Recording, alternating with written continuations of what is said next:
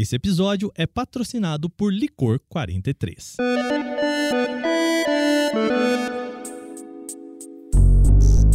Olá, pode entrar. Wagner Marca aqui apresentando o podcast Canaltech de hoje.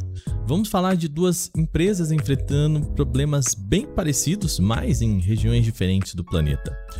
O Google está sendo processado pelo Departamento de Justiça dos Estados Unidos por um caso já antigo relacionado à publicidade. A empresa é acusada de monopólio por conta da sua plataforma de propagandas em sites e mecanismos de busca.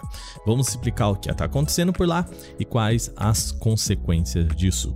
No segundo bloco, o assunto muda então para o TikTok. A empresa está sob o escrutínio de governos também, mas lá na Europa. Órgãos locais pedem que a rede social se adeque ao Digital Service Act, o DSA, que é a legislação que rege os serviços digitais no continente. Por lá, o TikTok poderá até ser banido. Estes são, portanto, os assuntos de hoje no nosso episódio desta quarta-feira. Começa agora o nosso podcast Canaltech, o programa que traz tudo o que você precisa saber do universo da tecnologia para começar o seu dia.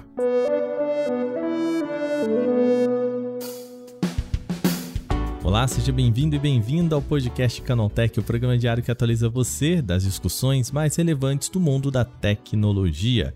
De terça a sábado, a partir das 7 horas da manhã, a gente traz os acontecimentos tecnológicos aprofundados aí no seu ouvido. Lembrando, seguimos com a campanha de você indicar esse podcast para uma amiga ou um amigo que pode gostar do nosso programa, isso ajuda a gente pra caramba, tá bom?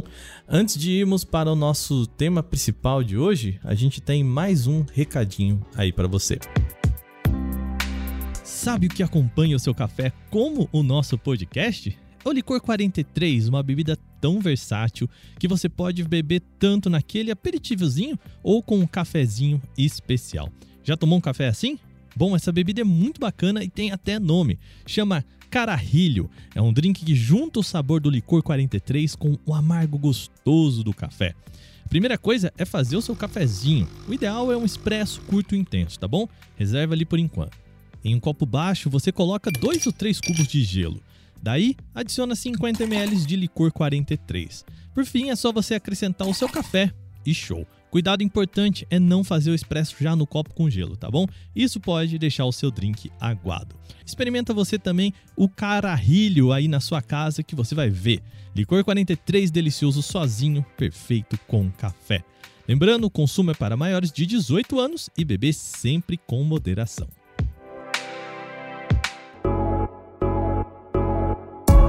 Neste primeiro bloco do programa, vamos falar de Google. O Departamento de Justiça dos Estados Unidos e oito estados americanos estão processando o Google.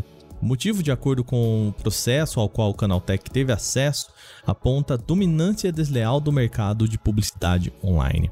Os órgãos envolvidos, além do Departamento de Justiça, são os da Califórnia, Colorado, Connecticut, New Jersey, New York, Rhode Island, Tennessee e Virgínia. Este não é exatamente um debate novo sobre a empresa lá nos Estados Unidos. O problema estaria no fato de que o Google participa de dois braços da cadeia do mercado de publicidade. Isso é, quando você está nesse setor, você pode ser ou uma empresa contratante da publicidade ou uma empresa publicadora dessa publicidade. Eu vou usar o exemplo aqui do Canaltech para isso. Nosso podcast tem espaços publicitários e, aliás, esse é um episódio especialmente bom para exemplificar isso. Portanto, nesse mercado, nós aqui, o Canaltech, atuamos como uma empresa publicadora de mídia. A companhia que compra o nosso espaço publicitário, portanto, é a contratante, certo? O problema do Google é que com ferramentas de AdSense, ela consegue atuar nos dois braços dessa cadeia.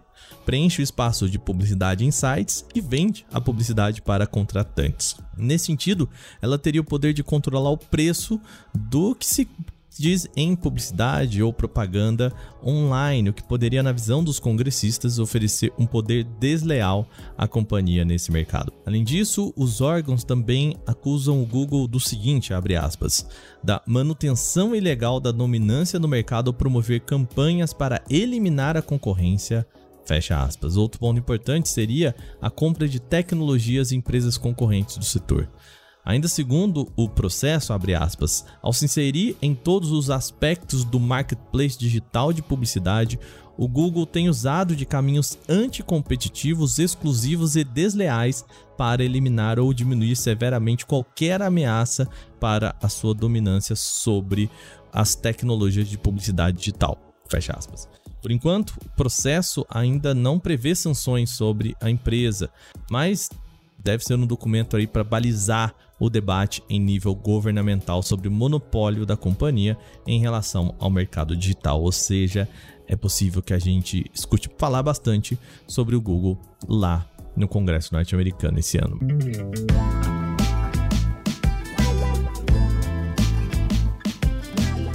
Neste segundo bloco, vamos falar do TikTok. A rede social está sob pressão na União Europeia e deve se adequar à Digital Service Act, o DSA, que é uma legislação que rege serviços digitais lá no continente.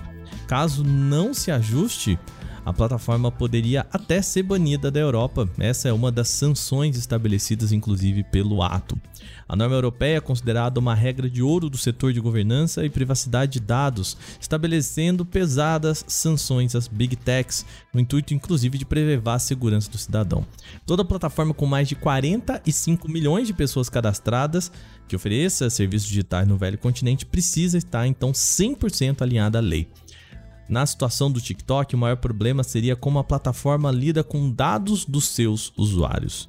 Os Estados Unidos, por exemplo, acusam há mais de dois anos o serviço de acessar indevidamente dados de cidadãos norte-americanos, inclusive com possível espionagem para o governo da China. A gente já falou sobre isso aqui no nosso programa. O aplicativo foi banido, inclusive, de celulares de funcionários públicos dos Estados Unidos, na tentativa de evitar possíveis vazamentos. Também notícia que a gente já trouxe aqui no podcast Canaltech.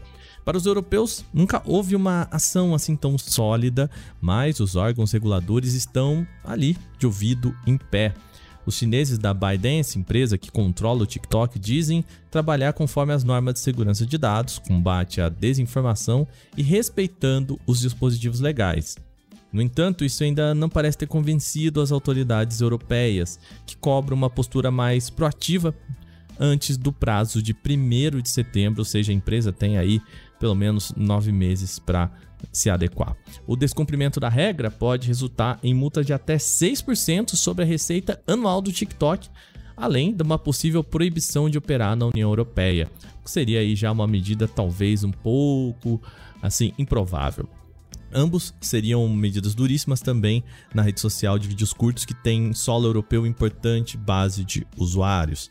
Além do DSA, a Europa também conta com o Regulamento Geral de Proteção de Dados, a GDPR, e o Código de Práticas sobre Desinformação. As duas leis são consideradas paradigmas no combate a práticas nocivas na web, como venda de dados pessoais, invasão de privacidade e disseminação de fake news. Bom, o que diz então a empresa. A diretora de políticas públicas do TikTok, Carolyn Gree, disse em seu Twitter que houve uma, entre aspas, boa troca durante uma reunião com representantes da União Europeia. A executiva afirmou que a oportunidade de falar com executivos é boa para reiterar os compromissos com o DSE e os, aspas, esforços para garantir a conformidade com a GDPR. Ela ainda disse que a segurança dos usuários é fundamental. Isso está nas palavras dela. O TikTok é uma das redes sociais mais populares entre os jovens, a gente sabe disso, e por isso existe uma maior preocupação das autoridades com práticas relacionadas ao aplicativo. Se lidar com dados de adultos já é algo que deixa as pessoas receosas, imagina com adolescentes. A rede tem se empenhado para apresentar ferramentas e algoritmos que minimizem problemas envolvendo esse público, especialmente mais vulnerável como os chamados conteúdos limítrofes. O algoritmo foi otimizado para identificar automaticamente conteúdo sexualmente explícito, sugestivo ou os chamados limítrofes pela empresa, que testam os limites então da plataforma e não devem aparecer para os mais novos. Bom, terminadas as principais notícias de hoje, vamos então para o nosso quadro O Aconteceu Também.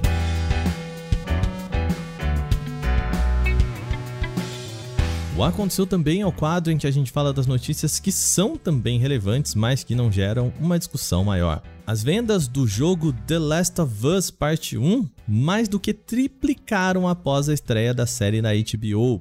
Os números de vendas dos jogos no Reino Unido mostram um aumento de 238% na comercialização de versões físicas do jogo, um total suficiente para tornar o título lançado originalmente em setembro de 2022 o vigésimo mais vendido da semana. Enquanto números absolutos não foram divulgados pela consultoria GFK, que faz o lançamento semanal, apenas as porcentagens devem ser suficientes para alegrar a Sony.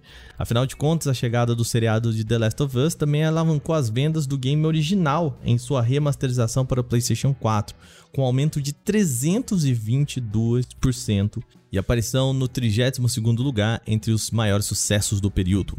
Contudo, o vencedor da última semana em vendas lá no Reino Unido foi Fire Emblem Engage, exclusivo do Nintendo Switch, que aparece no topo da lista de mais vendidos aí no lançamento. A Microsoft vem participando do grupo de investidores na organização sem fim lucrativo OpenAI, que é dona do ChatGPT, e anunciou que vai fazer investimentos multibilionários para agregar funcionalidades pela tecnologia em seus produtos. Não há detalhes, porém, sobre as cifras aí aportadas. A expectativa do mercado é que a Microsoft consiga aprimorar todos os produtos que já possuem funcionalidades turbinadas por inteligência artificial, agora usando o Chat GPT. Por exemplo, o Microsoft Word, o Excel, o PowerPoint e outros que fazem parte do suite do Office. Além disso, a novidade também poderia aumentar o poder das atividades relacionadas ao Outlook, a ferramenta de e-mails da Microsoft. A Opera lançou seu serviço de cashback integrado ao navegador aqui no Brasil e no México, pois é, os usuários de ambos os países agora vão poder receber parte de um valor aí de uma compra em lojas parceiras diretamente em sua carteira digital usando o aplicativo. A Opera lançou seu serviço de cashback e usuários de ambos os países, então o Brasil e o México, agora podem receber parte desses valores aí. Uma das funcionalidades mais interessantes é um alerta enviado quando existe a oportunidade de ganhar cashback nos comércios eletrônicos. Entre comprar um produto em uma loja comum e outra que ofereça um repasse do valor, ainda que pequeno, o alerta pode ajudar aí na tomada de decisão. O serviço está disponível no Brasil e é compatível com mais de 300 lojas no nosso país. Atualizar o Windows 11 pode se tornar um processo bem menos demorado.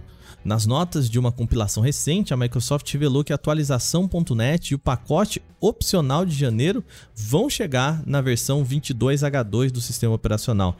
Essa é uma alteração que na prática vai permitir instalar os updates reiniciando o PC só uma única vez. Ao tornar atualizações mais fáceis, a Microsoft busca atrair mais usuários para o Windows 11. Um processo de instalação mais curto passa a sensação de sistema mais amadurecido e robusto, além de tornar o procedimento significativamente mais rápido, especialmente em máquinas equipadas com discos rígidos e não SSD. Tornar a migração para o Windows 11 mais convidativa é uma tarefa importantíssima para a Microsoft, já que ela abandonou suporte para o Windows 7 e o Windows 8.1 e começou a dar aí o adeus ao Windows 10. O sistema operacional mais recente vai ser então o principal produto da companhia no segmento, mas é importante que os usuários de versões anteriores se sintam atraídos para atualização. Poucos dias após ter anunciado que cortaria mais de 10 mil vagas de empregos, a Microsoft já demonstrou que não vai seguir no desenvolvimento de dispositivos de realidade virtual e mista. Com isso, o desenvolvimento dos óculos HoloLens também estariam estagnados. As demissões representam algo em torno de 5% da força de trabalho da gigante, e o processo de cortes deve seguir até o mês de março. Em comunicado enviado aos próprios funcionários, a Microsoft apontou que pretende realizar mudanças de portfólio de hardware, entre outras medidas. As decisões já são sentidas em algumas áreas. A Outspace VR, uma subdivisão de realidade virtual da empresa, anunciou que vai encerrar suas atividades, isso a partir do dia 10 de março, cerca de seis anos depois da aquisição da marca por parte da Microsoft, que aconteceu lá em 2017. Na mesma onda, a empresa dispensou a equipe responsável pelo MRTK, sigla para Mixed Reality Toolkit, que é o kit de ferramenta de realidade mista. Trata-se de um conjunto ali de componentes e recursos utilizados para acelerar o desenvolvimento de aplicações de realidade mista no Unity. Uma nova geração do pacote, o, o MRTK3, já era esperada para o mês que vem, mas deve ser cancelada. O kit era experimentalmente compatível com diversos dispositivos de realidade virtual voltados para consumidores, entre eles o MetaQuest e o Steam VR. Além disso, ele era considerado vital para o desenvolvimento do HoloLens, que também já tinha um histórico conturbado e deve ser pelo menos estagnado.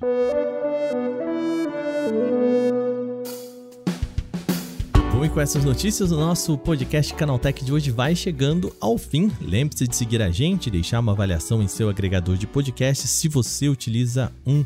Sempre bom lembrar também que os dias da publicação do nosso programa são de terça a sábado, sempre com episódio novo logo de manhã às 7 horas para acompanhar o seu café. Esse episódio foi roteirizado, apresentado e editado por mim, Wagner Waka, e o programa também contou com reportagem de Felipe Demartini, Cláudio Yuji, Alveni Lisboa, Igor Almenara e Vinícius Mosquen. A revisão de áudio é da dupla Gabriel Rime e Mari Capetinga, a trilha sonora é uma criação de Guilherme Zomer e a capa desse programa foi feita por Danilo Berti. A gente fica por aqui, amanhã tem mais no nosso podcast Canaltech. Aquele abraço, tchau, tchau!